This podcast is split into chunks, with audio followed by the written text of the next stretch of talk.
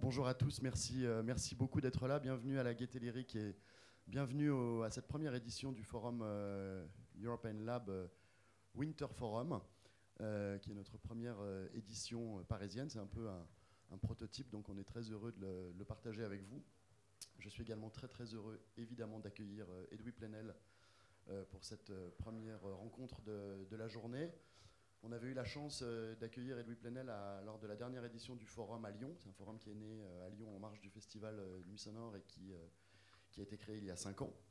Et Edoui était notre, invité d'honneur, même si l'expression est peut-être un peu pompeuse, mais en tout cas c'était notre, invité d'honneur de cette édition. Edoui avait fait une conférence qui était intitulée La valeur de la démocratie. Et c'est un sujet évidemment qui est central et qui nous tient extrêmement à cœur parce que même si on parle de de culture, d'innovation, euh, de renouvellement générationnel, du futur des politiques culturelles euh, à l'échelle européenne. Euh, finalement, je crois que l'enjeu qui sous-tend toute notre démarche et toutes nos réflexions, tous nos échanges, c'est bien la valeur de la démocratie. Et c'est un sujet qui, qui transparaît finalement dans l'ensemble des, rencontres qu'on organise.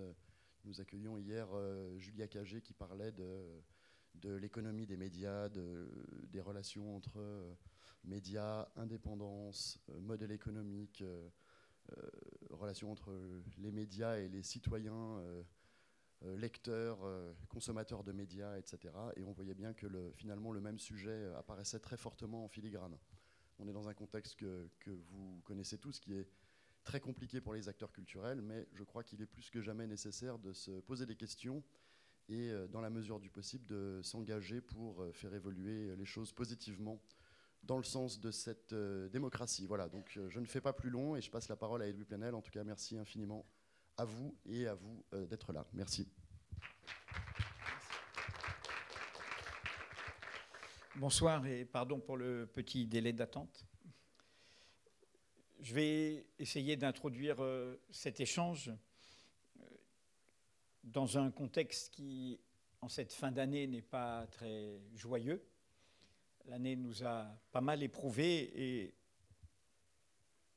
en ayant non pas le sens du pathétique qui serait la lamentation, euh, la déploration, euh, regarder euh, comme des lapins pris dans les phares la catastrophe qui vient, mais en ayant plutôt le sens du tragique qui est un, le cousin logique de la démocratie depuis Athènes. Il faut à la fois pour qu'une démocratie soit vivante, il faut qu'elle soit capable de regarder ce qui peut la tracasser, de la revivre, de la mettre en scène. Et c'est bien pour ça qu'à Athènes, il y avait à la fois la démocratie et, la tragédie.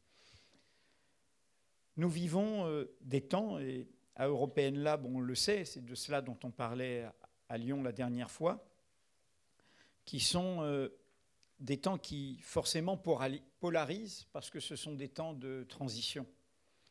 Ce sont des temps où il y a un vieux monde qui meurt, mais qui n'est pas encore mort, qui s'accroche, qui veut survivre, qui veut garder ses places, ses pouvoirs. Et ce vieux monde n'est pas que politique, il est aussi euh, dans des modèles économiques, dans des modèles de puissance, dans des modèles géopolitiques. Et puis, euh, il y a un nouveau monde qui accompagne euh, la troisième révolution industrielle de notre modernité, qui accompagne euh, les bouleversements du rapport au temps et à l'espace qu'elle induit, euh, un temps immédiat, euh, un espace réduit, plus rétréci, plus rapproché, et qui est potentiellement, comme toute révolution industrielle, porteur d'un nouvel âge démocratique, d'une nouvelle espérance collective. Mais ce nouveau monde, il piétine ce nouveau monde, euh, il a du mal à naître. Il est tiraillé euh, par euh, d'autres forces. Aucune technologie n'est libératrice en soi. Ce sont les usages sociaux qui détermineront ce qu'elles créeront comme bien commun, comme lien commun. Nous vivons l'époque qui fait que nous sommes là, que nous sommes tous connectés, mais en même temps, c'est l'époque où nous avons des héros qui resteront euh, dans l'histoire euh, bien au-delà de notre passage euh, de séjourneurs sur cette terre, comme Bradley devenu Chelsea Manning, comme Julian Assange, comme Edward Snowden, qui sont des gens qui, à une vingtaine d'années, moins de 30 ans, ont pris leur risque et payent le prix de ce risque pour essayer justement de nous faire comprendre par leurs audaces les enjeux d'invention démocratique, d'invention culturelle que porte ce nouveau monde. Et évidemment, comme tout audacieux, comme tous ceux qui ont une longueur d'avance, ils en sont profondément pénalisés Chelsea Manning en prison, euh, Julian Assange, euh, même sans promenade, puisque c'est un appartement, cette ambassade de l'Équateur, donc pas de soleil. Et quant à Edward Snowden, d'une certaine manière pris en otage dans un pays dont il a lui-même, sur place, dénoncé les atteintes aux libertés ou récemment les campagnes homophobes. Comment caractériser ce monde entre le vieux qui a du mal, qui ne veut pas mourir, et le neuf qui a du mal à naître? C'est une vieille formule d'Antonio Gramsci pour dire la crise. La crise, c'est cela, c'est ce moment-là. Mais la phrase essentielle, c'est celle qui suit. Deux points, dans cet intervalle, il écrit ça dans ses cahiers de prison euh, sous le fascisme italien en 1930, juste après la grande crise de 1929. Dans cet intervalle, écrit-il, surgissent les phénomènes morbides les plus variés ce qu'une traduction poétique a exprimé en disant dans cet entre-deux surgissent les monstres. Les monstres, nous les connaissons, c'est les monstres du repli, de la division, de la haine, de la violence, de la détestation de l'autre, de l'essentialisation de l'autre. Et ils ont évidemment toutes sortes de visages, dans toutes sortes de contextes et, sous toutes sortes de latitudes.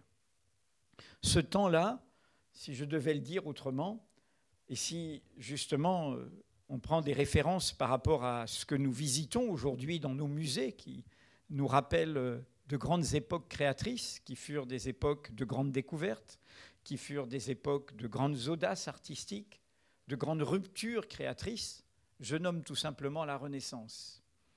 Mais la Renaissance fut aussi, vous le savez, un temps de grande destruction. Quand Montaigne écrit euh, les essais, et où tout d'un coup il y a cet acte de modernité d'un homme qui écrit à la première personne, qui se considère comme un spécimen de l'humaine condition, qui n'écrit pas un nous qui effacerait euh, toute individualité, qui dit euh, tout honnête homme est un homme mêlé, qui dit euh, je ne peins pas l'être, je peins le passage, qui dit que chacun juge barbare ce qui n'est pas de son usage, qui dit le monde est une branloire pérenne, autant de phrases qui résonnent cinq siècles encore après dans notre présent. Mais quand Montaigne écrit ça, il vit là où il vit, dans son retrait en Gironde, il vit un temps de guerre de religion, un temps où l'on s'étripe et où l'on se massacre, non pas entre sunnites et chiites en Irak, mais entre catholiques et protestants en France même, où l'on s'écartèle, où l'on s'égorge, où l'on s'assassine au nom, non pas de ce que l'on a fait, mais au nom de ce que l'on est, de son identité, de sa croyance.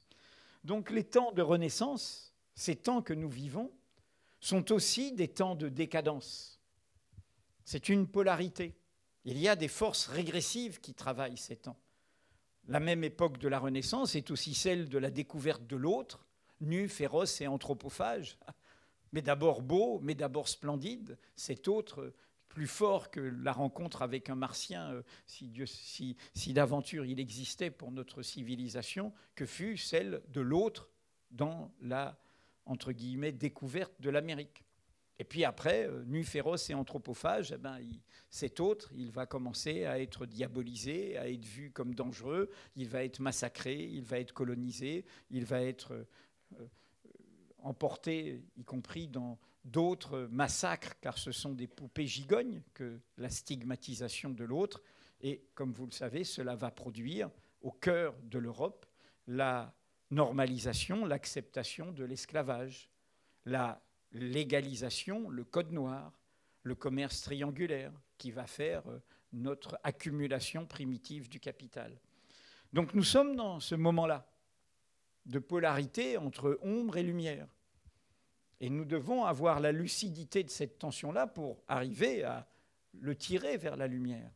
Comme euh, les machines sur lesquelles nous sommes sont à la fois des machines formidables pour partager, pour communiquer, pour accéder au savoir, pour euh, porter la liberté de dire, porter le droit de savoir, porter euh, le, partage d'expériences, et en même temps, ce sont ces mêmes machines qui permettent de déshumaniser la guerre, de n'en faire qu'une réalité virtuelle, qui du coup oublie que derrière, ce sont des êtres humains, ce sont les drones, évidemment, c'est la guerre électronique comme un jeu sur un écran et qui, du coup, s'accompagne, vous le savez, évidemment, de dommages collatéraux qui ne sont même plus vus et même plus euh, intégrés, puisque ce ne sont que des petites figures sur un écran. Wikileaks s'est fait, fait connaître par une vidéo venue de euh, Chelsea Manning, à l'époque Bradley Manning, qui était collateral damage, qui était justement hein, sur, euh, sur euh, euh, l'enregistrement. ce n'était pas un drone cette fois-ci, c'était des, tirs d'avion, mais qui montraient comment, comment cette guerre électronique pouvait être une guerre qui amenait à oublier l'humanité qui était en jeu derrière la guerre. Alors je vous rappelle ça parce que je pense que c'est ce que nous vivons comme risque, ici même en France et plus largement en Europe. Décadence, renaissance. Et d'ailleurs, ce n'est pas un hasard si les forces euh, qui tireraient vers euh, la régression ont, parce que la culture n'est pas une, il y a des cultures et il y a un champ de bataille dans la culture, il y a euh, des talents et des créations qui peuvent s'accompagner de ces visions régressives. Il y a une littérature de la décadence, de la déploration. Il y a aussi euh, des essayistes de la fin des civilisations et de la chute du monde, du repli, de la nécrose. Alors je dis ça en commençant pour euh, essayer de convoquer dans le petit chemin que je vais vous proposer, d'abord un souvenir, comme on dit, comme un souvenir qui brille à l'instant du péril, qui est justement au cœur de ce qui est dit là. La culture peut-elle sauver l'Europe? Et qui est un événement historique trop oublié, dont la France fut l'acteur principal et qui est au cœur de cela. Après euh, l'avoir euh, évoqué, je voudrais désigner quel est, selon moi, euh, l'adversaire qui peut faire que, loin de sauver l'Europe, tout cela peut la détruire. Enfin, je voudrais évoquer ce qui pourrait être le moteur positif d'un sursaut. Et en quatrième point, je voudrais parler de, l'arme concrète que nous avons dans nos sociétés pour faire ce sursaut. Le premier point, ce souvenir, il a 100 ans exactement, ou plutôt il a eu 100 ans précisément au mois de novembre au moment même des massacres de Paris. C'était en novembre 1915. C'est la parution d'un livre qui est un recueil d'articles qui va être vilipendé, va être très minoritaire, dont l'auteur va être calomnié, alors même que quelques semaines après, il recevra le prix Nobel de littérature. C'est un auteur très oublié, il est mort en décembre 1944 à Vézelay, c'est Romain Roland. Romain Roland est français, la guerre de 14 le surprend alors qu'il est en Suisse. Et il est celui qui, tout seul, connaissant très bien euh, aussi d'autres cultures d'autres langues, et dont notamment la culture allemande, va sonner le tocsin alors que toutes les intelligences de part et d'autre sombrent dans l'union patriotique et dans la culture de guerre. Nous savons, on l'a revisité il y a un an, que le début de la catastrophe européenne, ce n'est pas 39-40, c'est 1914. Nous savons que c'est cet aveuglement de nations civilisées, cultivées, qui en viennent à s'essentialiser, à voir l'autre comme un barbare. Nous savons qu'un philosophe aussi distingué que Bergson ou ses équivalents allemands vont à ce moment-là parler de l'autre peuple, l'allemand ou le français, comme un peuple par définition barbare non pas composé d'individus divers, variés, mais comme un bloc de barbarie et comme l'idée que la civilisation française ou que la civilisation allemande sont supérieures à l'autre, qu'il y a une hiérarchie naturelle des civilisations, des cultures, des peuples et des nations.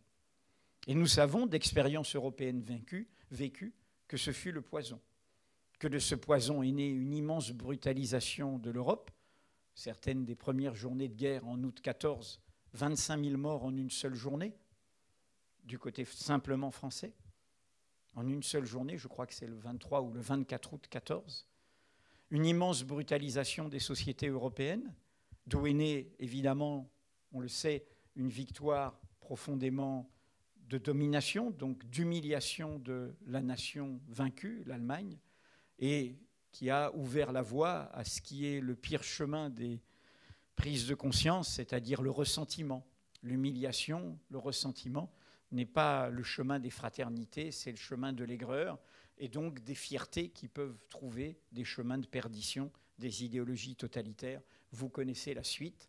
La brutalisation, c'est s'habituer à hiérarchiser les humanités, s'habituer à ne plus les voir comme des individus divers variés, à les prendre en bloc. Et le ressort fut la stigmatisation, l'antisémitisme moderne se déchaînant, l'indifférence qui l'a accompagné, de même qu'à l'égard des populations européennes sans nation propriétaire que sont les tziganes, nos Roms d'aujourd'hui. C'est ce qui s'est passé. C'est cet engrenage fatal et qu'a résumé Max Fritsch, un auteur euh, de langue allemande, qui est un, auteur de théâtre euh, suisse, en disant pire que le, bruit de bottes, le silence des pantoufles. Car la question que nous lègue à nous qui sommes une génération qui doit entretenir le souvenir vivant de cette histoire, qui ne l'avons pas vécue, qui en héritons, c'est que le problème n'est pas qu'il y a eu des monstres, c'est le problème qu'il y a eu de l'indifférence. Il y aura régulièrement des monstres, avec différents visages. Le problème, c'est comment des civilisations développées, civilisées, cultivées, ont pu tourner la tête, ont pu accepter que cet engrenage les fracasse, jusqu'à ce qui est largement documenté et que nous savons tous, jusqu'au crime contre l'humanité. Alors il y a un homme qui donc a pressenti tout cela. Mais comme tous ceux qui sont en avance, il sera beaucoup haï. Romain Roland donc publie en novembre 1915 un livre qui devait s'appeler, et je crois qu'au fond c'est un meilleur titre, qui devait s'appeler Contre la haine, ou au-dessus de la haine. Et finalement, il va sur les épreuves corrigées et dire au-dessus de la mêlée, la mêlée guerrière. Ça ne veut pas dire qu'il disait je suis indifférent à cet affrontement. Il était profondément patriote et, par exemple, par rapport aux ambitions impériales du militarisme allemand, il germanique, il n'était pas euh, du tout neutre. Il voyait bien cela. Mais ce qu'il refusait, c'était que tout cela le mette en caserne, le mette en guerre, rende son intelligence en uniforme. Je vous cite simplement les, les lignes d'ouverture de ce texte, et après je vous dirai pourquoi c'est un texte décisif pour l'histoire de ces deux mots, culture et Europe. Un grand peuple assailli par la guerre n'a pas seulement ses frontières à défendre. Et nous vivons une époque où nos dirigeants ont décidé que nous étions en guerre. Qu'il y ait des attentats, c'est une chose. Passer au fait de dire que nous sommes en guerre et que nous devons faire la guerre là-bas et être en guerre ici, c'est un saut sémantique, mais pas seulement sémantique, qui met dans un dispositif la société. Un grand peuple assailli par la guerre n'a pas seulement ses frontières à défendre, il a aussi sa raison. Il lui faut sauver la sauver des hallucinations, des injustices, des sottises que le fléau déchaîne. À chacun son office. Aux armées de garder le sol de la patrie, aux hommes de penser de défendre sa pensée. S'ils la mettent au service des passions de leur peuple, il se peut qu'ils en soient d'utiles instruments. Mais, mais, ils risquent de trahir l'esprit, qui n'est pas la moindre part du patrimoine de ce peuple. Un jour, l'histoire fera le compte de chacune des nations en guerre. Elle pèsera leur somme d'erreurs, de mensonges et de folies haineuses, tâchant que devant elle, la nôtre soit légère. Et plus loin, il dit, face à toutes les avanies, car l'article clé au-dessus de la mêlée qu'il reprend est un article qui était paru un an avant, dès, dès l'automne 1914, j'ajouterai un seul mot. Je me suis trouvé depuis un an bien riche en ennemis. Je tiens à leur dire ceci. Ils peuvent me haïr, ils ne parviendront pas à m'apprendre la haine. Évidemment, tous ceux qui, dans des moments d'enrégimentement d'union patriotique nationale, appellent à un peu de complexité, appellent à un peu de raison, appellent à ne pas être, je le répète ma formule tout à l'heure, ne pas être comme des lapins pris dans les phares face au massacre, face au drame, face à la violence, mais essayer de comprendre, ce qui ne veut pas dire excuser. Comprendre, cela veut dire quoi? Ça veut dire qu'il y a, il n'y a pas simplement le présent qui nous fait peur, mais que ce présent, il a un passé. Et donc, il ne faut pas être aveugle aux causes. Il faut essayer de comprendre ces causes, de comprendre d'où elles viennent. Et c'est en comprenant les causes que l'on pourra inventer des solutions. Sinon, nous rentrons dans un présent monstre où nous ne faisons que répondre par une sorte de surenchère. Et du coup, euh, dans ce bal tragique, voire sanglant euh, du terrorisme, de la peur et de sa répression et de notre mise en guerre, eh bien, euh, nous allons, nous allons rentrer dans une guerre sans fin. Car la guerre suppose des objectifs, suppose des solutions, suppose un projet politique. Sinon, c'est une boucle infernale. Je ne viens que de vous citer le débat américain après le 11 septembre 2001, le vote du Patriot Act et cette invasion d'un pays souverain que fut l'Irak, d'où est née la catastrophe et les monstres qui aujourd'hui ont frappé à Paris. Et donc nous sommes dans ce moment où on ne peut pas, nous, ceux qui sont en charge d'animer le débat public, que nous soyons publicistes, journalistes, intellectuels, nous ne pouvons pas ajouter de la haine à la haine, de l'émotion à l'émotion ou de la peur à la peur. Nous ne pouvons pas accepter que des dirigeants politiques balayent d'une expression en disant ras-le-bol de la culture de l'excuse. Essayer d'être lucide aux causes, ce n'est pas excuser. Cette haine des causes qui fait que, du coup, il n'y a encore une fois que ce présent de l'action politique guerrière est évidemment une mise en péril de nous-mêmes y compris euh, ce refus d'essayer de comprendre pourquoi il peut y avoir des fiascos sécuritaires, pourquoi des attentats ont eu lieu alors qu'ils auraient peut-être pu ne pas avoir lieu, en tout cas de se poser la question et d'essayer de comprendre. Alors, pourquoi je convoque Romain Roland dans le moment actuel? Évidemment parce que c'est quelqu'un qui refuse la culture de guerre. Ce n'est pas quelqu'un qui s'en lave les mains, mais il refuse que l'esprit lui-même rentre dans cette logique de guerre. Lisez au-dessus de la mêlée et vous verrez la, force et l'actualité de tout cela. J'ai dit, malgré euh, son prix Nobel, il sera haï, détesté, euh, calomnié, comme évidemment euh, l'anti-France, un traître à sa patrie. La guerre est terminée en 1918. Et là, Romain Roland fait un texte qui est probablement le premier acte d'une prise de conscience intellectuelle de l'idéal européen. C'est en 1919, c'est la déclaration de l'indépendance de l'esprit. Cette déclaration de l'indépendance de l'esprit sera signée par euh, toutes sortes de figures de l'époque, mais pas seulement françaises. Françaises, il y a Léon Vert, il y a Henri Barbus, il y a Jules Romain, Pierre-Jean Jouve, Georges Duhamel, Jean-Richard Bloch, euh, Henri Barbus, Alphonse de Chateaubriand, j'en passe. Mais il y a Heinrich Mann, il y a Benedetto Croce, italien, il y a Albert Einstein, il y a Bertrand Russell, il y a Stéphane Zweig, que vous lisez quand vous lisez Le Monde d'hier sur justement un monde disparu dans la catastrophe qui euh, se poursuivra. Et donc ces hommes européens de nationalités différentes se retrouvent autour de ce texte, l'indépendance de l'esprit. Et ce texte va être suivi par un acte de Romain Roland qui est la création d'une revue intellectuelle ouverte à toutes les contributions qui s'appellent tout simplement Europe. Europe. Et donc, ce que je souligne, c'est que l'homme qui sut dire non un peu seul à un engrenage où on ne tolère aucune dissidence, aucune déviance, aucune interpellation dérangeante, où l'on est dans l'unanimisme, le conformisme, le suivisme, c'est l'homme qui aura au final sauvé un idéal européen. Et par la culture. Et par cette exigence de la culture comme liberté, comme liberté de création, comme liberté d'invention. Travailleurs de l'esprit, compagnons dispersés à travers le monde, séparés depuis cinq ans par les armées, la censure et la haine des nations en guerre, nous vous adressons à cette heure où les barrières tombent et les frontières se rouvrent, un appel pour reformer notre union fraternelle, mais une union nouvelle.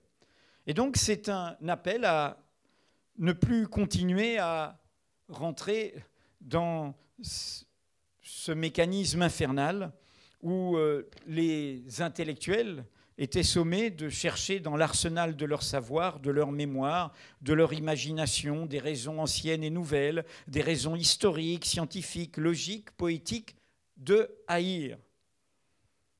Ils étaient sommés, au fond, de travailler à détruire la compréhension et l'amour entre les hommes. Et ce faisant, ils ont enlaidi, avili, abaissé, dégradé la pensée, dont ils étaient les représentants. L'Esprit, continue cette déclaration, n'est le serviteur de rien. C'est nous qui sommes les serviteurs de l'Esprit. Cette idée que l'Esprit doit revendiquer justement sa liberté. Je ne vous cite pas toute la déclaration, vous la retrouverez. Ce qui est intéressant, c'est que cette déclaration recevra une réponse. Et cette réponse, elle illustre y compris notre actualité politique française, car nous sommes et nous avons été, bien avant la catastrophe européenne qui eut comme lieu fondamental l'Allemagne nazie, nous avons été le laboratoire intellectuel, la France, de toute cette histoire. Avec euh, l'extrême droite et l'antisémitisme euh, de la fin du 19e et du, début du 20e. Et donc il y a une réponse qui s'appelle Pour un parti de l'intelligence, qui est fait par un groupe d'intellectuels de droite et d'extrême droite, plutôt proche de l'action française pour la plupart, et qui est une réponse intéressante parce qu'elle rejoint exactement les lignes de clivage. C'est l'affirmation qu'il y a des nations propriétaires de l'universel, de la supériorité à l'égard d'autres cultures. En l'occurrence, évidemment, une, la France. Nous croyons, et le monde croit avec nous, qu'il est dans la destinée de notre race de défendre les intérêts spirituels de l'humanité. La France victorieuse veut reprendre sa place souveraine donc au-dessus des autres, dans l'ordre de l'esprit, qui est le seul ordre dans lequel s'exerce une domination légitime. Il y a l'éloge des idées conservatrices de la substance immortelle de la France. Il y a cette idée qu'une littérature doit se nationaliser. Il y a même cette expression de restauration nationale que l'on retrouvera par ailleurs. Il y a mieux. Il y a non seulement la hiérarchie d'une civilisation, d'une nation par rapport à d'autres, qui serait propriétaire donc de l'universel à l'égard de toutes les autres humanités, mais il y a l'identification de cette nation avec une religion. Croyants, nous jugeons que l'Église est la seule puissance morale légitime et qu'il n'appartient qu'à elle de former les mœurs. Incroyants, mais préoccupés du sort de la civilisation, l'alliance catholique nous paraît indispensable. Et dans ce texte, il y a la dénonciation de la ruée furieuse d'une plutocratie qui se pose comme le parti de l'ignorance organisée, et évidemment, mot d'époque où se recyclait en alliance entre le fantasme Rothschild, l'argent, les juifs, le judaïsme, sur vieux fond d'antijudaïsme chrétien, s'y ajoute à ce moment-là la violence dans le fantasme judéo-bolchevique. Et on a droit au bolchevisme qui s'attaque à l'esprit et à la culture, afin, écoutez ces mots, vous mettez un autre isme et vous entendrez notre époque, afin de mieux détruire la société, nation, famille, individu. Est-il besoin de dire qu'Henri Massis, son auteur, fera un essai intitulé Défense de l'Occident plus tard, et que nombre de ces, de ces signataires de ce manifeste soutiendront l'Italie fasciste d'abord, notamment dans sa conquête de l'Éthiopie, et évidemment accompagneront euh, les basculements des années 30 jusque pour certains d'entre eux la collaboration sous Vichy. Rappeler cette scène inaugurale, c'est rappeler euh, ce qui est en jeu pour nous aujourd'hui. pour nos générations, tout, tout âge confondu, les générations qui sont convoquées à ce possible de catastrophe devant nous, à cette tension entre renaissance potentielle et décadence. Et bien voir que nous avons euh, justement une histoire à convoquer qui nous incite à ne pas hurler avec les loups, à comprendre quel est justement le chemin qui peut ajouter à la perdition, euh, être celui euh, de l'affolement. Ce qui m'amène à, définir quel est dans l'ensemble de l'Europe aujourd'hui notre adversaire. L'Europe a un doute sur elle-même et qui est légitime, c'est que l'Europe, elle ne vit pas seulement une crise sociale, une crise économique, une crise financière, des défis écologiques, une crise démocratique, je vais y revenir, mais elle vit une crise en effet d'identité. Depuis cinq siècles, c'est la Renaissance que je convoquais, c'est-à-dire le basculement 15e, 16e siècle. Depuis cinq siècles, l'Europe s'est projetée sur le monde, et jusqu'à sa projection nord-américaine qui l'a accompagnée. Aucune civilisation, aucune culture, aucun territoire du monde n'a pu échapper à nos idées, à nos armées, à nos religieux, à nos valeurs, à nos marchandises. Nous nous sommes invités euh, pour le meilleur et pour le pire, car le meilleur, ça nous a transformés. Cela a fait circuler des idées, y compris des idées universalisables, des idées euh, euh, que d'autres humanités pouvaient partager et dont elles pouvaient se saisir pour leurs émancipations. Et nous-mêmes, nous avons été modifiés dans cette rencontre avec d'autres cultures. Mais aussi, pour le pire, j'ai mentionné la traite négrière, et l'on pourrait évidemment mentionner les massacres coloniaux, euh, mentionner euh, la brutalisation d'autres sociétés dans la négation de leur humanité. C'est ce qui s'est terminé il n'y a pas si longtemps. Ma génération, celle, j'ai 163 ans, est une génération, même enfant, qui fut témoin du moment de cette rupture. Et c'est celui-là qui se projette toujours sur notre présent. Et c'est une histoire à échelle d'humanité courte. C'est au tournant des années 50 que commence la rupture. Fin des années 40, années 50. Ces peuples divers, variés, auprès de lesquels l'Europe s'était invitée, décident de faire leur chemin. L'heure de nous-mêmes a sonné, dit Aimé Césaire dans un fameux texte de le grand poète Aimé Césaire, dans un fameux texte de 56, année charnière, celle des pouvoirs spéciaux qui succèdent à l'état d'urgence de 55, mais celle aussi de la crise de Suez, mais celle aussi du rapport Khrouchtchev sur les crimes de Staline, mais celle aussi du premier congrès des écrivains noirs à Paris, et celle aussi de la révolution hongroise contre la domination euh, du, stalinisme, du communisme réel euh, ayant trahi son espérance originelle. Et donc dans ce moment charnière de ces années-là, des peuples se mettent en marche. Pour le meilleur et pour le pire, eux aussi. Ils vont euh, faire leur chemin, l'heure de nous-mêmes a sonné, avec euh, des souverainetés reconquises, des fiertés reconquises, mais aussi des indépendances trahies, des corruptions, des prévarications, des brutalisations, des hasards historiques qui font que des espérances qui avaient euh, euh, des couleurs politiques euh, qui nous parlaient, car elles parlaient elles étaient issues de l'histoire européenne, comme les idéaux républicains, socialistes, communistes, prennent d'autres chemins. C'est l'irruption, évidemment, de l'islam politique à partir de la révolution iranienne, notamment en 79. Bref, ces peuples font leur chemin. Et ils font leur chemin indépendamment de nous. Et il n'y a pas que le théâtre qui nous alarme au plus près de nous. Ils font leur chemin et cela prendra du temps, beaucoup de résistance, mais ils sont là. C'est l'Afrique du Sud, c'est l'Inde, c'est la Turquie, c'est le Brésil, c'est potentiellement l'Iran, justement.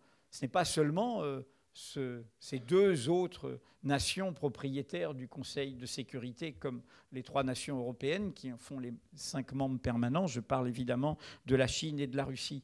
C'est un monde divers, varié, multipolaire, qui fait son chemin. Et l'Europe se trouve dans un moment où ces peuples doivent tout d'un coup apprendre un autre rapport au monde. On a beau être l'une des deux plus grandes économies, l'un des deux plus grands marchés du monde, en même temps, euh, le monde, désormais, euh, il fait son chemin à côté de nous, euh, indépendamment de nous, différemment de nous, et en tout cas dans un rapport qui ne peut plus être un rapport vertical, du fort au faible. Nous devons vivre, pour reprendre la formule de Montaigne, avec la branloire pérenne, avec ce tremblement du monde, avec cette fragilité du monde, y compris les enjeux écologiques, nous oblige à apprendre cela et à ne plus être dans cette vision de nation euh, européenne, propriétaire du progrès, lequel progrès peut être destructeur de nature et d'humanité, et progrès et, propriétaire du coup euh, des valeurs universelles. Non, il n'y a pas de nation propriétaire de l'universel, il y a de l'universalisable qui peut avoir toutes sortes de foyers culturels. Et donc dans ce moment-là, de cette crise, c'est entre-deux où surgissent les monstres, nous avons un adversaire renaissant, mais qui a d'autres visages ailleurs, y compris dans leur, euh, dans leur euh, idéologie totalitaire, euh, ceux qui, qui nous ont frappés cette année. Quel est cet adversaire?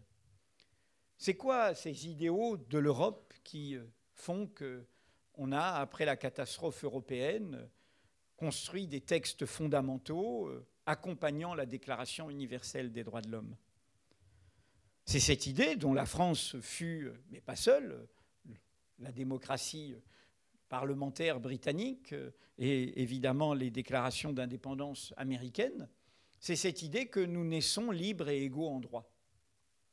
C'est cette idée de l'égalité. C'est un acte dans l'histoire de l'humanité euh, immensément scandaleux et dont la promesse, loin d'être stable, est toujours à construire, à conquérir et à développer. C'est de dire, il n'y a pas de privilège de naissance, d'origine, d'appartenance, d'apparence, de croyance. Nous naissons libres et égaux en droit, de sexe évidemment.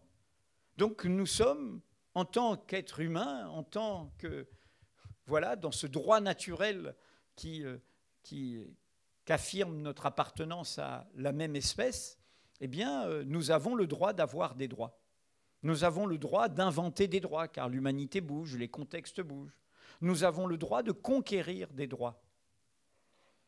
Pour prendre un exemple de, quand je dis que c'est un scandale euh, profond, il suffit de se référer à la conquête, toujours fragile, mise en cause pas seulement par des idéologies religieuses fanatiques, mais y compris par des idéologies conservatrices ici même, des droits des femmes qui certes sont la moitié de l'humanité, mais ont été et sont toujours en grande part une minorité politique.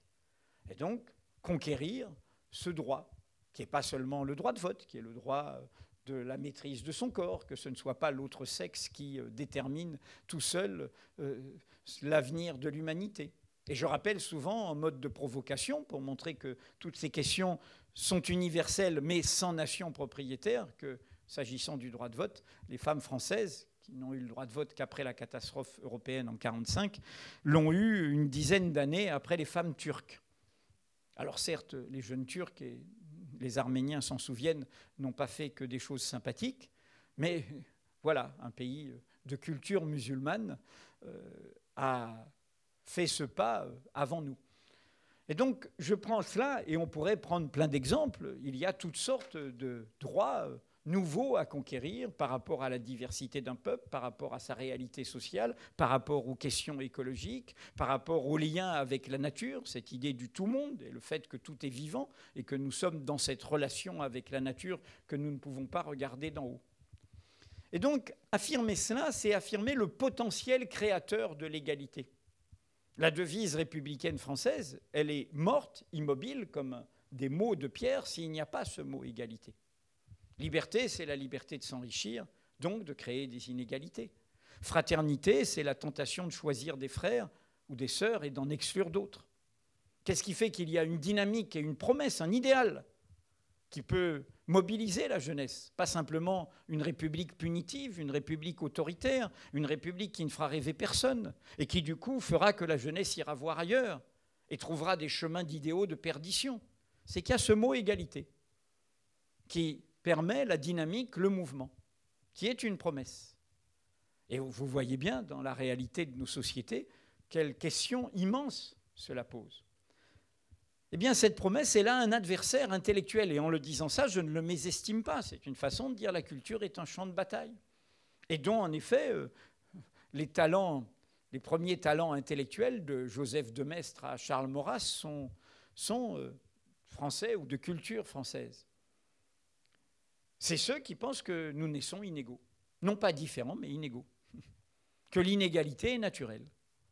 Qu'il y a une hiérarchie entre les sexes, euh, qu'il y a un sexe supérieur euh, sur d'autres, qu'il y a des nations euh, supérieures à d'autres, des cultures supérieures à d'autres, des religions supérieures à d'autres.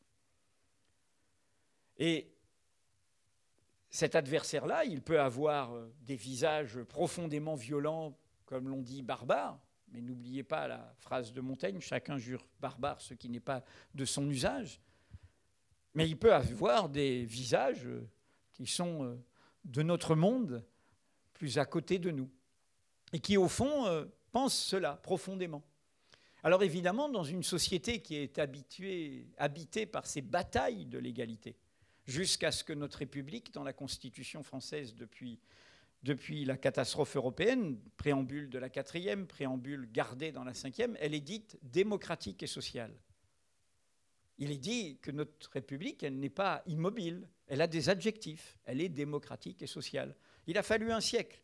C'était la gauche des républicains, les plus radicaux des républicains, au sens prendre les problèmes à la racine, qui, sous la Deuxième République, qui était conservatrice, avaient euh, mis dans leurs affiches démocratique et sociale. Et il a fallu un siècle pour que ces mots, on dise oui, ils doivent rentrer. Parce que la République, euh, elle n'est pas bonne en soi. C'est aussi un champ de bataille. C'est cette dynamique. Et c'est là que dans le préambule, il est dit que la République française ne fait pas de distinction selon l'origine, selon la race, mot d'époque pour dire l'apparence, selon la croyance, et qu'elle respecte toutes les religions. Alors, comme ça ne va pas de soi de dire je plaide pour l'inégalité, Ça ne va pas de soi de revendiquer, sauf dans quelques dérapages ou devant euh, des assistances chauffées à blanc, de revendiquer, euh, même si cela a été dit, y compris dans des meetings électoraux récents, la supériorité euh, d'une croyance, d'une culture sur d'autres. Alors il y a un cheval de Troie, inégalité, et le deuxième levier, c'est le mot, qui est un mot piège, c'est le mot identité. la crispation identitaire. Parce que nous avons tous des identités. La question, c'est qu'est-ce que c'est qu'une identité? L'identité, comme le disait Édouard Glissant, autre grand poète, philosophe de notre culture, Édouard Glissant euh, disait Il n'y a d'identité que de relation. Je change échangeant avec l'autre sans me perdre ni me dénaturer pour autant. En d'autres termes, une identité qui se voudrait à racine unique est une identité qui se nécrose, qui est en train de mourir sur pied. Elle oublie ses rhizomes, ses radicelles, le terreau qui la nourrit. Il suffit de regarder notre langue, de l'écouter, pour voir tous les passagers clandestins, immigrés sans papier qu'elle comporte. Il suffit de regarder notre cuisine, il suffit d'écouter notre musique, et il suffit évidemment de lire notre littérature. Nous sommes faits de relations. Nous sommes même, nous, particulièrement la France, et ça devrait être notre fierté, une Amérique de l'Europe, dans la constitution de notre peuple, dans la diversité de tous ces apports, qui sont le retour de notre relation au monde dont nous avons été si fiers. Mais qui n'est pas, ce n'est pas une perte, au contraire, le monde est aujourd'hui en nous. Et donc, euh, le, le cheval de Troie, c'est la crispation identitaire, une identité à racine unique, une identité d'exclusion, qui met l'hégémonie dans le débat public en disant je ne fais pas de hiérarchie entre les humanités, non, je défends mon identité, je défends ma croyance, je critique d'autres religions. Et vous voyez bien que la notabilisation officielle de ce débat a commencé exactement en 2007 avec l'instauration de ce que Édouard Glissant et Patrick Chamoiseau ont appelé un ministère mûr, tout le contraire de la beauté, disait-il à la fin de leur manifeste de septembre 2007. Je parle bien sûr du ministère de l'identité nationale et de l'immigration, liant l'affirmation d'une identité propre au singulier à racine unique avec la relation au dehors, la relation à l'autre, la relation à l'étranger, qui a fait en grande part notre peuple. Migration intérieure, migration européenne, migration ultramarine. Je rappelle que ce ministère, sous la présidence de Nicolas Sarkozy, a eu comme détenteur quelqu'un qui, six mois avant, était au Parti socialiste. Et donc, je dis ça pour dire combien nous devons prendre conscience, et ce n'est pas justement, ce n'est pas une question d'étiquette partisane, de quelle est euh, la machine idéologique qui est à l'œuvre et qui peut créer cette machine infernale qui nous emporte. Et évidemment, euh, comme les machines d'exclusion, de hiérarchie euh, ne vont pas de soi, de stigmatisation, de désignation de bouc émissaire, en l'occurrence aujourd'hui, évidemment, tout ce que l'on met derrière le mot islam, assimilé à la violence, assimilé à la terreur, niant la diversité d'origine, de culture, de croyances, de diversité de leur histoire, de tous ceux qui ont peu ou prou à voir avec ce mot, niant le fait que les premières victimes de cette idéologie totalitaire sont des musulmans. Évidemment, comme ça ne va pas de soi, il faut un troisième levier, inégalité, identité. Et le troisième levier, autorité. Il faut euh, dire à la société de se mettre en congé. Il faut qu'elle ne proteste plus. Il faut la congédier. Il faut qu'elle ne manifeste pas. Il faut qu'elle ne proteste pas. Il faut essayer de la mettre de côté.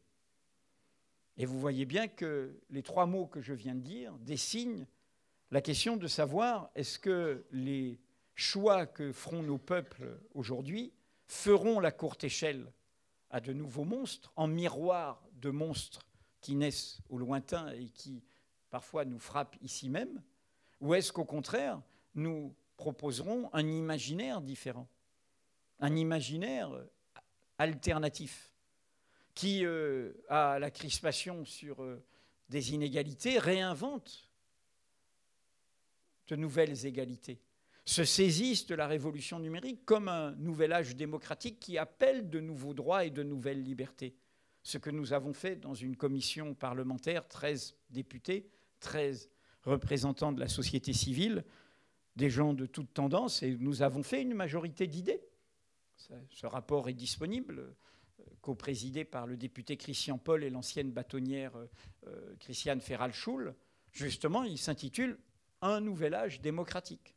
Et il prend la question objective de cette révolution industrielle comme une question qui nous pose le fait de devoir aller au-delà dans l'approfondissement de nos droits. En clair, de faire confiance à la société, à sa liberté de dire, à son droit de savoir, à son accès aux données, à sa délibération, à son partage, à son horizontalité. Le simple fait de rappeler ça montre que cette année, si nous en faisons le bilan, entre la loi de surveillance généralisée et entre l'état d'urgence un an après le vote d'une énième loi antiterroriste, que le chemin inverse est pris, que le chemin différent est pris, et où euh, on joue non pas sur le terrain de nouveaux droits, on épouse euh, cette euh, logique de l'identité fermée, et où évidemment on brutalise et on congédie la société. Je ne vais pas faire un dessin, tout ça a été documenté.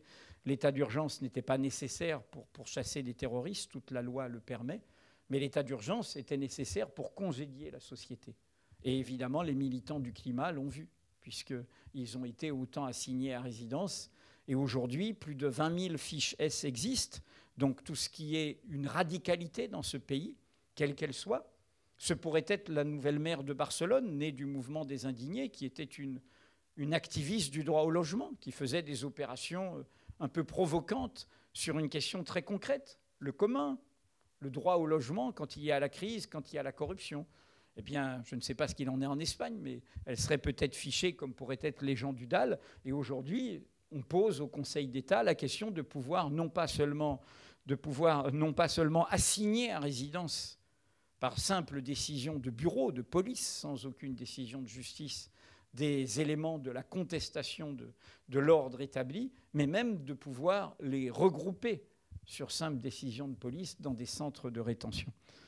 Et donc nous sommes devant ce défi-là, nous, la société. Est-ce que nous choisissons le silence des pantoufles Et du coup, le bruit de botte, euh, ce n'est pas notre problème? Ou bien est-ce que, face à ça, nous reprenons euh, des idéaux portés par euh, cette indépendance de l'esprit dont parlait Romain Roland Il y a, face à cela, la nécessité, c'est mon troisième et, dernier point avant la conclusion, il y a nécessité de proposer, et ce n'est pas un mot abstrait, de proposer un nouvel imaginaire. Vous savez, dans les débats sur l'économie numérique ou les débats sur la crise économique tout court, on parle de libérer les énergies. On en parle en discutant de certaines contraintes qui existent dans les législations, de ce qui peut brider le développement d'entreprises, etc. Mais nos gouvernants oublient que libérer les énergies, c'est comme toute cette question très complexe de la confiance en économie, qu'aucun économiste n'arrivera à mettre en équation. C'est le fait que la société elle-même se retrouve dans un discours commun, qu'elle n'ait plus peur d'avancer, qu'elles se sentent rassemblées dans une dynamique qui euh, fasse de la création de richesses, de la création de liens, de la nouveauté, y compris dans le rapport de confiance. C'est bien ce que montrent les résultats électoraux. C'est une majorité du peuple, quels que soient ses votes ou ses non-votes, qui n'a plus confiance. Et du coup, euh, qui ne se sent pas protégé, qui se sent abandonné. C'est une très vieille formule de Jaurès, c'est très intéressante sur qu'est-ce que c'est quand on parle de la République, la République de manière autoritaire. Jaurès, dans un discours à la jeunesse à Albi, il dit la République, c'est la confiance et l'audace. Il dit pour qu'il y ait la confiance, faut qu'il y ait l'audace. S'il n'y a pas d'audace, il n'y a que du doute, que de la punition, que de la verticalité et de la division. Il y a ceux qui se rangent et qui prennent l'uniforme, et puis il y a ceux, les autres, qui voudraient inventer, faire des... Ah ben, les audaces, pas permises. Et donc, euh, cette question de la confiance rejoint cette question de donner aussi de la sécurité. Mais le mot sécurité, c'est intéressant de le prendre. La sécurité, c'est quoi? Il y a par exemple, par rapport à notre pays, qui est un immense paysage, donc une grande destination touristique, et c'est un capital, il y a des maires qui, dans le débat des quelques années où a été inventé le bouclier fiscal, ont inventé, par exemple, dans leur mobilisation multipartisane, sans étiquette de leurs euh, concitoyens, ils ont inventé le bouclier rural. Ils disent, ben voilà, on est dans un territoire, eh ce territoire, il, a un bouclier, ça veut dire euh, le médecin ne doit pas être si loin, euh, les pompiers, ce qui fait l'école, ce qui fait tenir une société ensemble. Un bouclier. Et on peut euh, se poser la même question quand il y a euh, la question de territoire, quand euh, il y a cette invention zone à défendre. Bien sûr, la jeunesse est toujours, et heureusement, elle provoque, elle invente, elle crée et elle bouscule. Et c'est terrible d'avoir sous diverses étiquettes un pouvoir politique qui est inapte à lui parler et à entendre ce désordre créateur. Or, dans cette idée inventée par des activistes, comme il y a des activistes qui bousculent la politique et rénovent la politique espagnole, à gauche comme à droite. L'événement espagnol, c'est certes, il y a eu le mouvement des indignés, né du manifeste d'Essel, qui, hélas, n'a pas produit de réalité concrète dans notre pays, mais ça a donné Podemos, mais ça a donné Cuidadanos. Et deux mouvements citoyens, et ça a donné des marées citoyennes dans d'autres villes. C'est-à-dire voilà, la crise du vieux, mais des citoyens qui, à la base, refont du lien, refont de l'invention, s'imparent des armes nouvelles, raisonnent autrement, délibèrent autrement et inventent des réponses, des réponses euh, nouvelles. Et donc, les zones à défendre. Derrière le débat, est-ce que les éléphants blancs, genre Notre-Dame-des-Landes ou le barrage de Sivins, sont, sont nécessaires? Ce sont des, gens qui, sur des territoires, se disent, mais un territoire, c'est de la rencontre, c'est de la diversité. C'est de la diversité d'humanité, diversité, c'est un écosystème. Et cet écosystème, il faut, autour de cela, créer du commun et ne pas créer de la verticalité, de la division, de l'exclusion. Et donc il y a là aussi un imaginaire. Alors l'imaginaire que je voudrais convoquer, je vais laisser tomber ce que j'avais mis là, je voulais vous, parce que je suis déjà un peu long, c'est à propos de l'Europe, je voulais vous lire un, très beau texte de, 1957 de Pierre Mendès France sur l'Europe. Je vais peut-être vous en lire juste un passage qui illustre le, problème démocratique européen que, que Mendès France, résume à la fin de, de ce texte. Où au fond, Mendès France plaide pour dans le débat sur le libéralisme économique, l'ultralibéralisme économique, qui ne tient pas compte des interdépendances, de la complexité d'une société, Mendès France est de ceux qui, au sens anglo-saxon du terme, a incarné, et c'est une tradition politique profondément piétinée par le présidentialisme français, par sa verticalité, par ce grand teint et ce grand même de notre culture césariste, bonapartiste, il incarne au fond une promesse qui n'est toujours pas finalement assez vivante de libéralisme politique au sens anglo-saxon du terme, c'est-à-dire de radicalité démocratique. C'est pour ça qu'il dit d'ailleurs à un moment dans une citation que j'aime bien, la République est forcément révolutionnaire. Il veut dire par là qu'elle doit en permanence être en révolution par rapport à de nouvelles questions, de nouvelles injustices. Et là, il dit, et c'est très intéressant par rapport au débat récent sur la tristesse européenne, sur euh, le conflit qu'il y a eu autour de la Grèce, sur euh, cette idée euh, d'une Europe non transparente, d'une Europe où il n'y a pas, il de, de, visibilité de ces débats internes et où il y a le sentiment que certains peuples peuvent créer du coup du rejet de l'Europe et du nationalisme, du refus parce qu'ils ont le sentiment que l'Europe est punitive. Petite parenthèse, nos gouvernants récemment ont fait comme toujours, dans leur façon d'utiliser l'Europe pour échapper à leurs propres responsabilités, ont eu une phrase terrible dans sa pédagogie négative. C'est la phrase qui dit Le pacte de sécurité doit passer avant le pacte de stabilité. Quel est son message subliminal? C'est de dire, au fond, l'Europe ne vous protège pas. L'Europe vous expose. Et donc, nous, rompons avec les exigences financières et économiques de l'Europe pour vous protéger. Et là, on voit bien quel renoncement à un imaginaire européen créateur cela signifie. Et là, voilà ce que dit Mendès France. L'abdication d'une démocratie peut prendre deux formes. Soit le recours à une dictature interne par la remise de tous les pouvoirs à un homme providentiel, c'est hélas la tradition française, soit la délégation de ces pouvoirs à une autorité extérieure, laquelle, au nom de la technique, exercera en réalité la puissance politique, car au nom d'une saine économie, et France était quelqu'un de très vigilant sur les comptes publics, sur la bonne gestion de l'économie, car au nom d'une saine économie, on en vient aisément à dicter une politique monétaire, budgétaire, sociale, finalement une politique au sens le plus large du mot, national et international. Le risque, c'est que nous ayons aujourd'hui des formes de libéralisme économique qui soient ceux de ce verticalisme européen, qui euh, s'accompagnent de souverainisme européen, de repli européen, qui euh, jouent euh, uniquement dans une logique financière et qui, de l'autre côté, laissent en même temps des pouvoirs politiques qui jouent cette politique de la peur. Ayez peur et je m'occupe du reste. Déléguez-moi vos libertés abandonner, renoncer, je m'occupe, je fais à votre place. Ce sont des mots que j'emploie qui étaient dans le débat américain qui a permis ensuite l'élection d'Obama. Politics of fear, self-fulfilling prophecy, la politique de la peur qui dit il y a un monstre, laissez-moi et abandonnez vos libertés fondamentales, le Patriot Act, je fais la surveillance généralisée, le National Security Agency, la torture, mais du coup, prophétie autoréalisatrice. C'est-à-dire, je vais créer en fait un monstre pire encore, qui va encore plus, du coup, légitimer cette fuite en avant. Et du coup, ça produit un double du monstre, Donald Trump. C'est cet engrenage-là. Et donc, la monnaie à elle seule ne fait pas du commun. La peur ne fait pas du commun, c'est une évidence.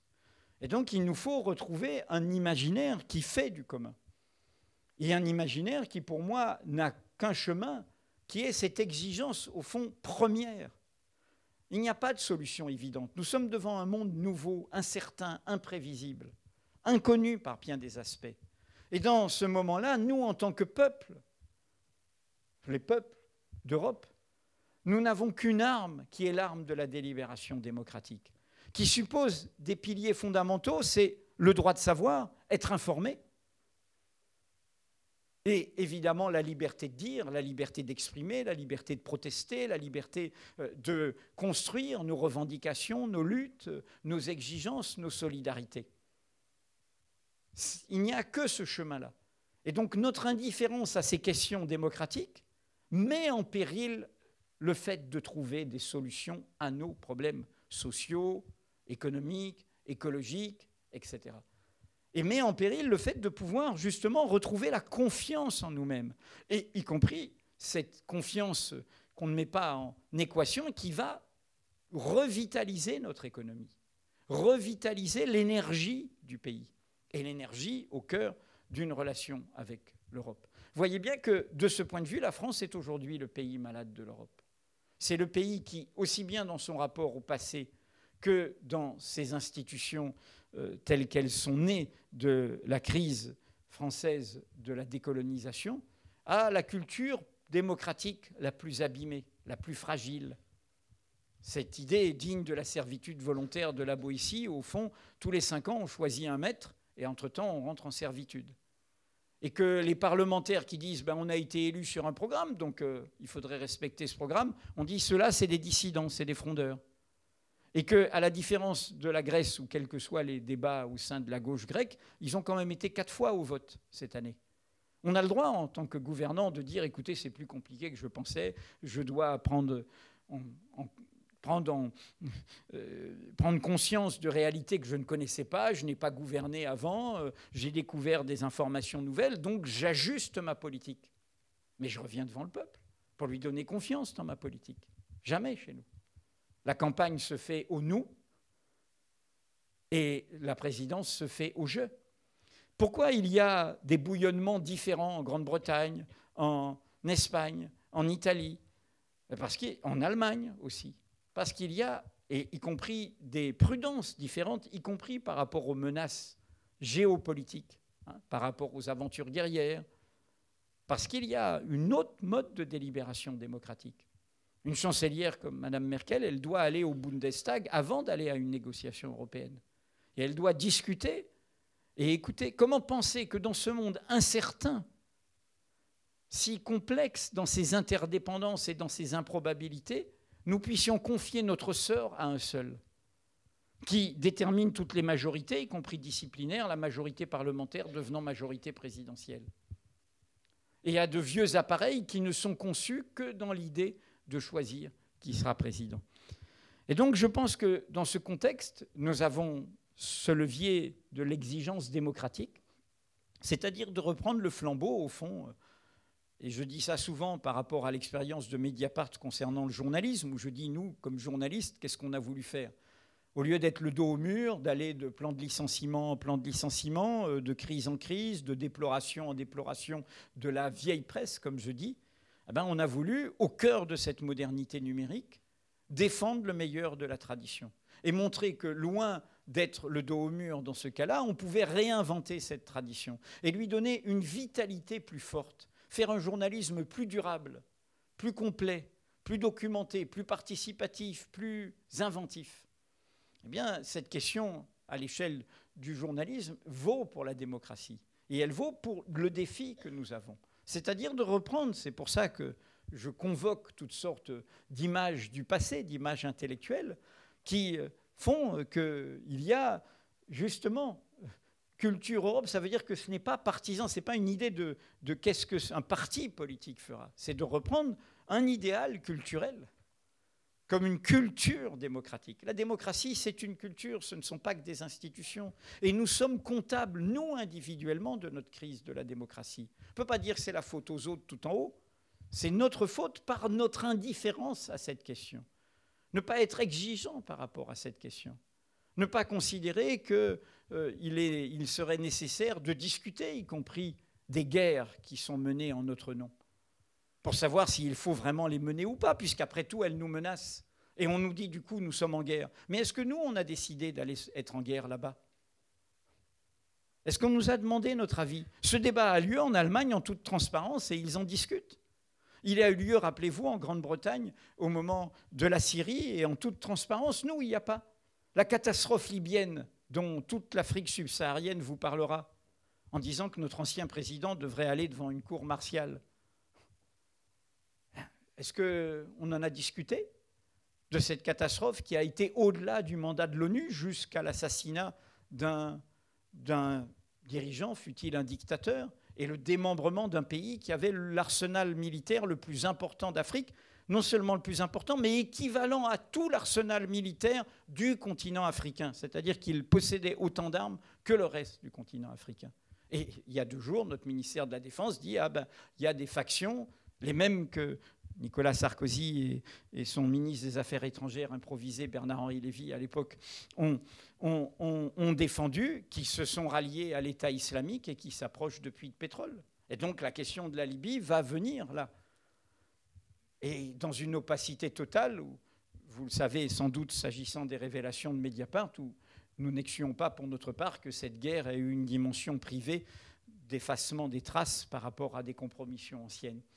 Et donc, est-ce qu'on nous a donné les moyens de ça? Toutes les démocraties peuvent trébucher. La démocratie des purs, ce serait terrifiant.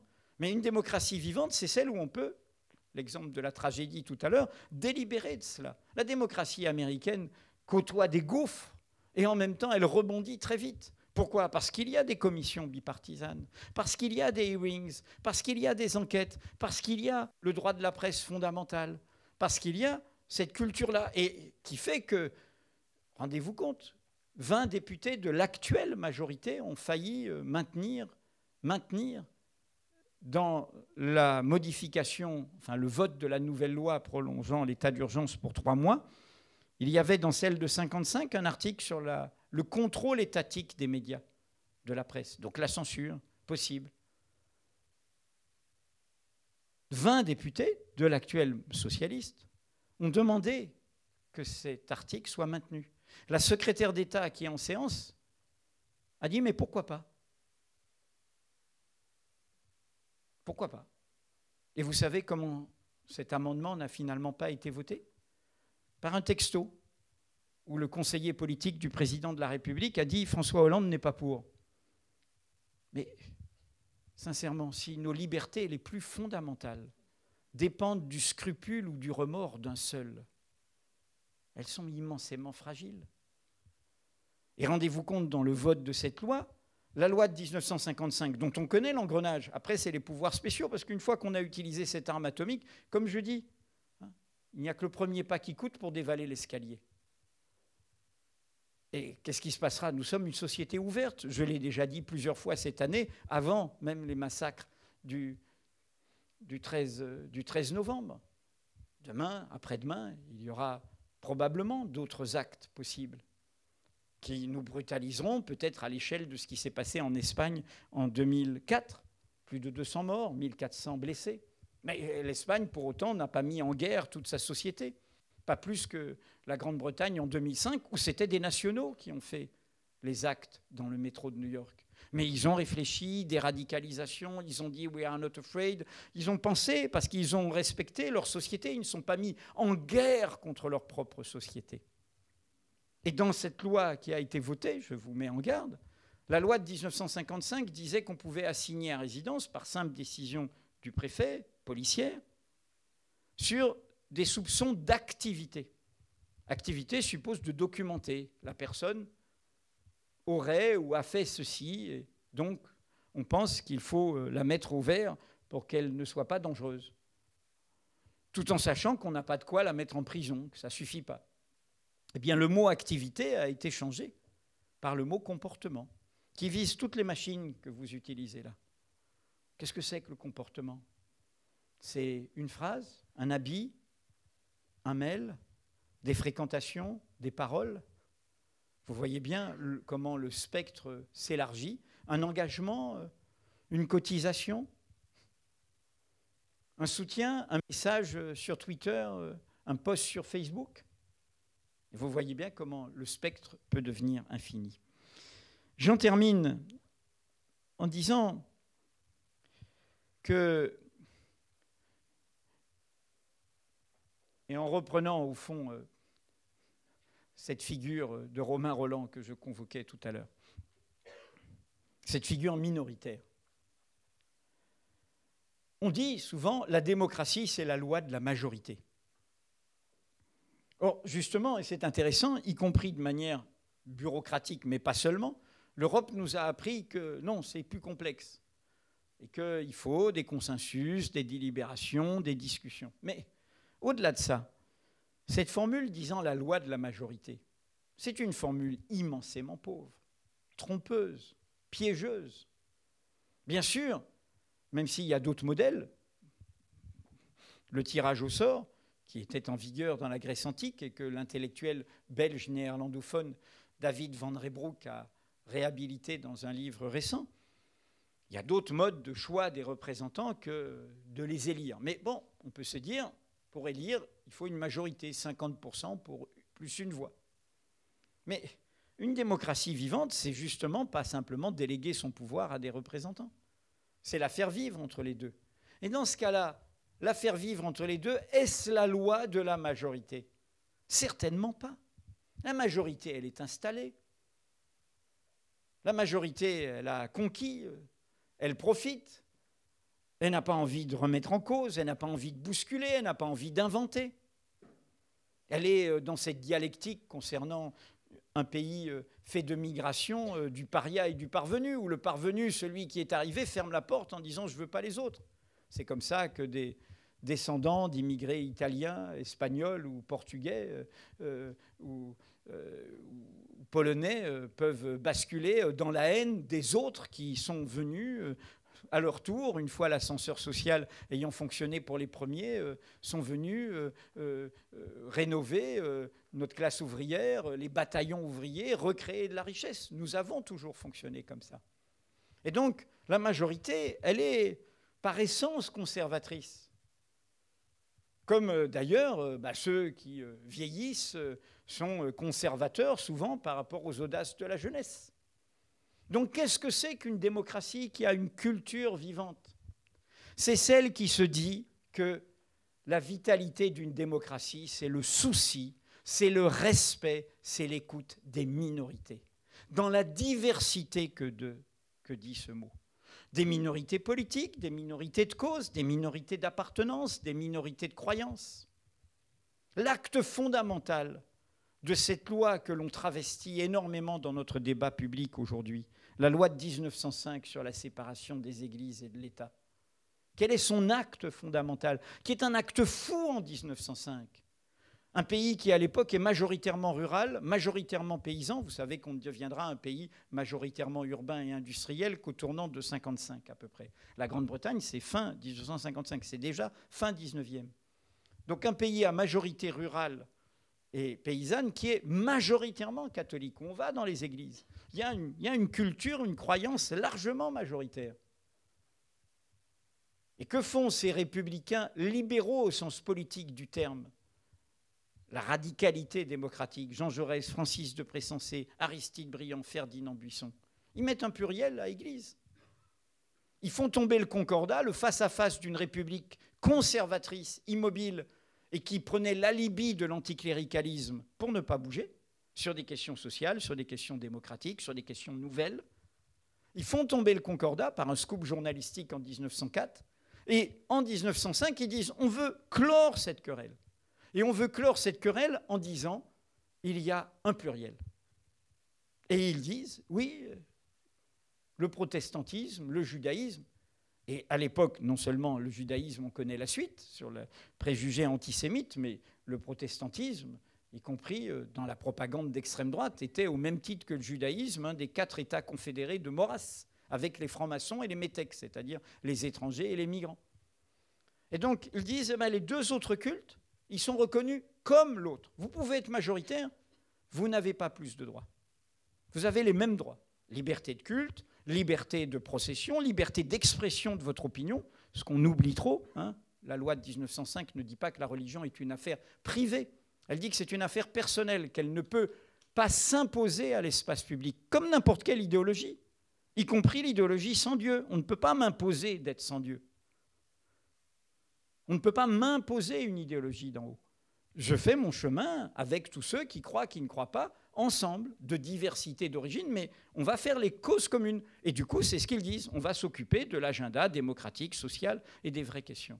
Alors au passage, ils oublient un autre culte, qui est pourtant immensément présent dans la très grande France, celle de 100 millions d'habitants, les musulmans, qui ne sont pas une histoire récente.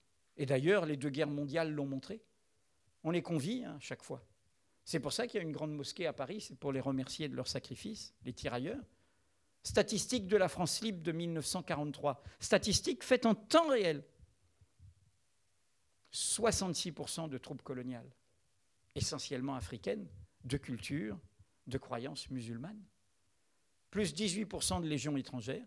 Et le reste, mot d'époque, hélas repris parfois, français de souche, totalement minoritaire. C'est le monde qui nous a sauvés. C'est le monde qui a permis à De Gaulle de dire la France, elle est au camp des vainqueurs et pas au camp des vaincus, là où pour les nazis, elle devait être, puisqu'elle était leur alliée. La majorité des élites françaises avaient choisi, choisi la collaboration. Ils n'ont pas eu à imposer un régime à eux. Majorité des élites politiques, économiques, intellectuelles ont choisi, pas par euh, aveuglement idéologique, simplement survivre. Pierre Laval n'était pas un fasciste. René Bousquet se pensait fonctionnaire républicain. Mais bon, on survit. Et puis on dit du coup, ah oui, n'oubliez pas les enfants, hein, il ne faut pas les séparer des parents. C'est la police française qui a dit ça lors des déportations. Et donc, je dis ça juste parce que c'était la surprise de Paxson, c'est de dire, euh, ce n'est pas euh, les idéologues qui ont fait, euh, le pire à Vichy, c'est justement cette idée, on survit, on gouverne comme on vit, c'est-à-dire pour survivre, bon, ben, il y a une fatalité, l'Europe sera allemande, nazie, et eh ben, on doit vivre avec, et puis on fait notre chemin avec, on s'adapte. Et c'est bien pour ça qu'il faut permettre l'alarme, les lanceurs d'alerte, la critique, la diversité, la pluralité, les minorités. Et c'est bien pour ça que nous, tous, on ne peut pas être indifférents à cela. Nous sommes dans un moment où, en disant cela de façon un peu grave, je ne veux pas dire la catastrophe est assurée, je veux dire au contraire que nous sommes à un moment où nous avons rendez-vous avec nous-mêmes, avec notre liberté. La culture peut-elle sauver l'Europe? Oui, si nous, nous occupons de sauver l'idéal culturel d'une culture démocratique, celui qui a commencé avec la scène que je convoquais, c'est-à-dire Montaigne, c'est-à-dire la Renaissance, qui donne ensuite les Lumières, qui donne ensuite toutes les prises de conscience successives. Soit nous sommes fidèles à cela, mais ça veut dire que nous ne sommes pas fidèles en mettant ça dans un placard et dans un musée, en le réactualisant, en le vivant, en prenant notre risque pour le défendre, soit au contraire, ce seront les poupées gigognes de la haine. On prend un bouc émissaire principal et après, tout le monde y a droit. Derrière euh, l'islamophobie, il y a l'antisémitisme, il y a la négrophobie, il y a l'homophobie, il y a le sexisme, tout le monde y aura droit. Toutes les minorités. Parce qu'on s'habitue à la hiérarchie, on s'habitue à la stigmatisation. Donc voilà ce que je voulais partager avec vous aujourd'hui dans l'heure qui m'était accordée. Merci.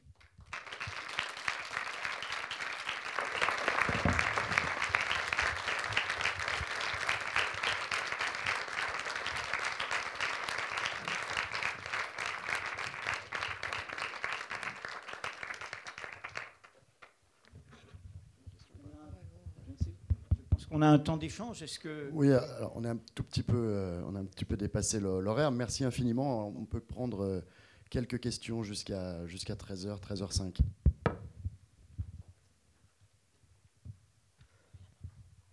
N'ayez pas peur.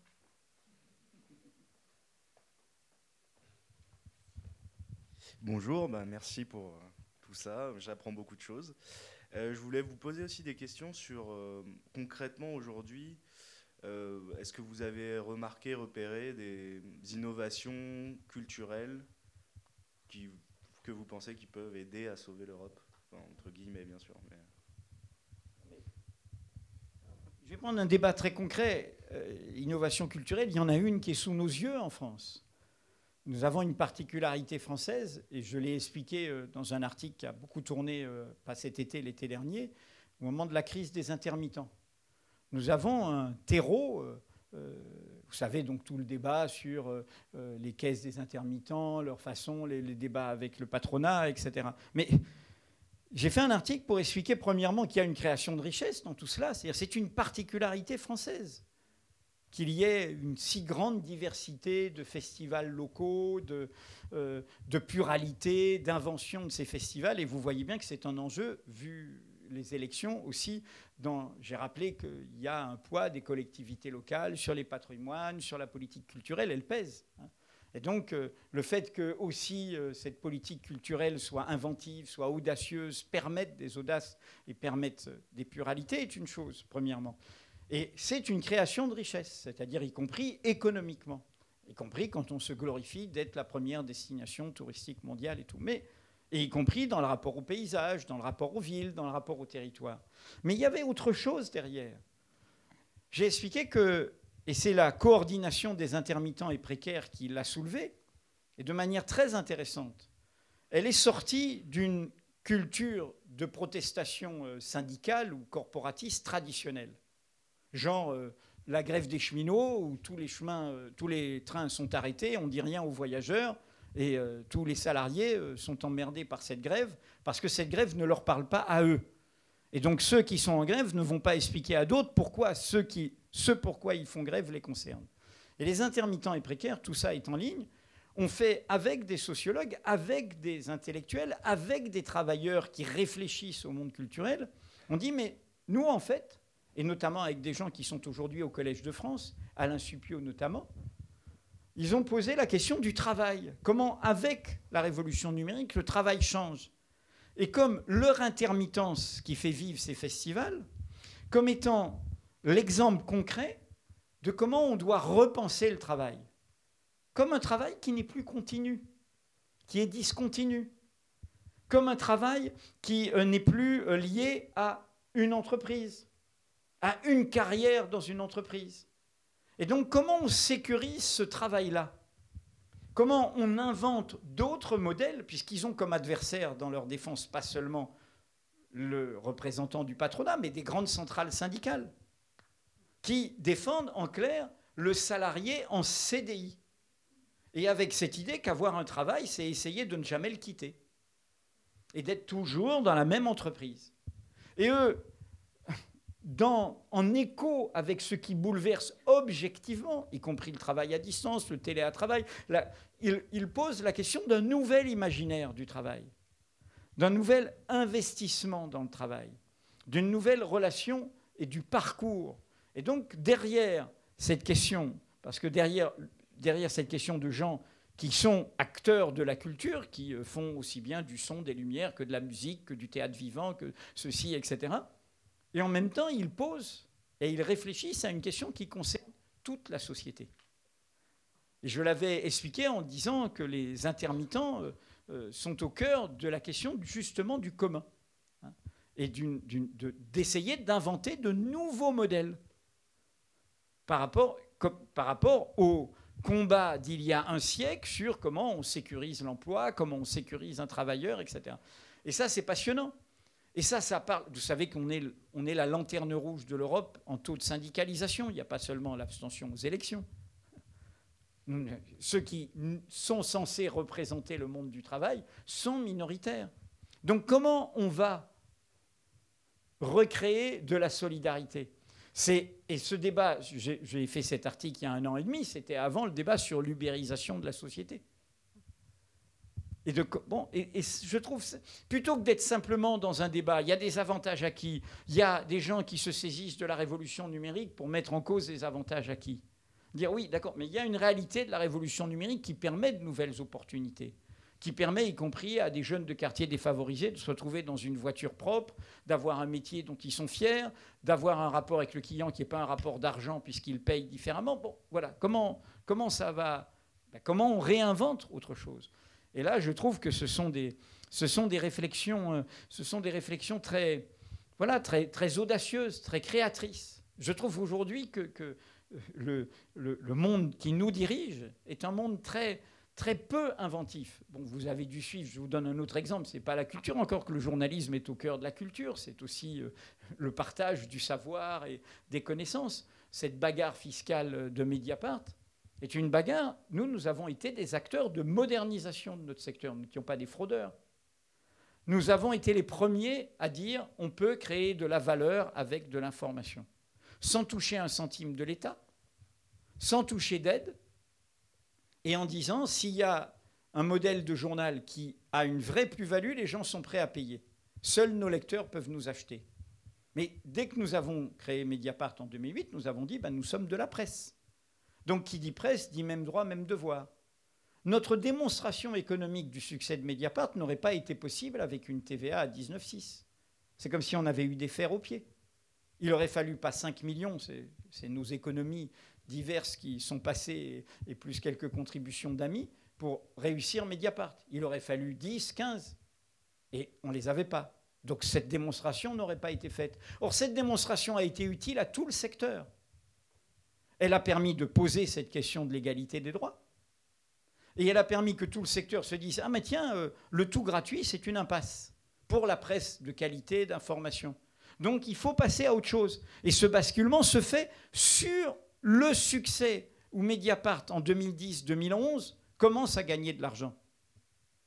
Si nous n'avions pas fait ça, non seulement il n'y aurait pas eu ce sursaut dans l'ensemble du secteur, mais en plus, il n'y aurait même toujours pas l'égalité entre presse en ligne, puisque c'est quand nous avons protesté sur nos contrôles fiscaux qu'il y a eu la loi sur l'égalité. Et tout le secteur serait encore en train d'attendre que l'Europe bouge, alors que c'est ça qui fait bouger l'Europe, où Juncker a dit cette année que la directive TVA, et c'est ridicule, elle est de 91, la presse en ligne n'existait pratiquement pas. Et donc, elle a vu, la presse en ligne, c'est comme de vendre des chaussures. Ce n'est pas cette marchandise démocratique très particulière. Et donc, je dis ça, là, c'est l'entrepreneur qui parle par rapport à toutes les calomnies qui circulent. C'est-à-dire que nous avons été des. C'est nous qui avons fait bouger les pouvoirs publics. Et c'est nous qui avons fait bouger le secteur dans son modèle économique. Et c'est en écho avec ce que je vous dis sur aussi les intermittents. C'est-à-dire qu'il y a, y a moi, on est partenaire de plusieurs festivals à Mediapart et de plusieurs euh, rencontres. Je tourne beaucoup dans des débats, etc. Il y a une vitalité immense. Mais il faut que cette vitalité crée du commun. C'est ça que je veux dire. Qu'elle crée, qu'elle parle à tous. Et l'histoire des intermittents, c'est de se dire, à partir de mon combat, je pose une question qui concerne tout le monde. Comme pour moi, à Mediapart, c'était une façon de dire, nous sommes un laboratoire qui va aider l'ensemble du secteur. Merci.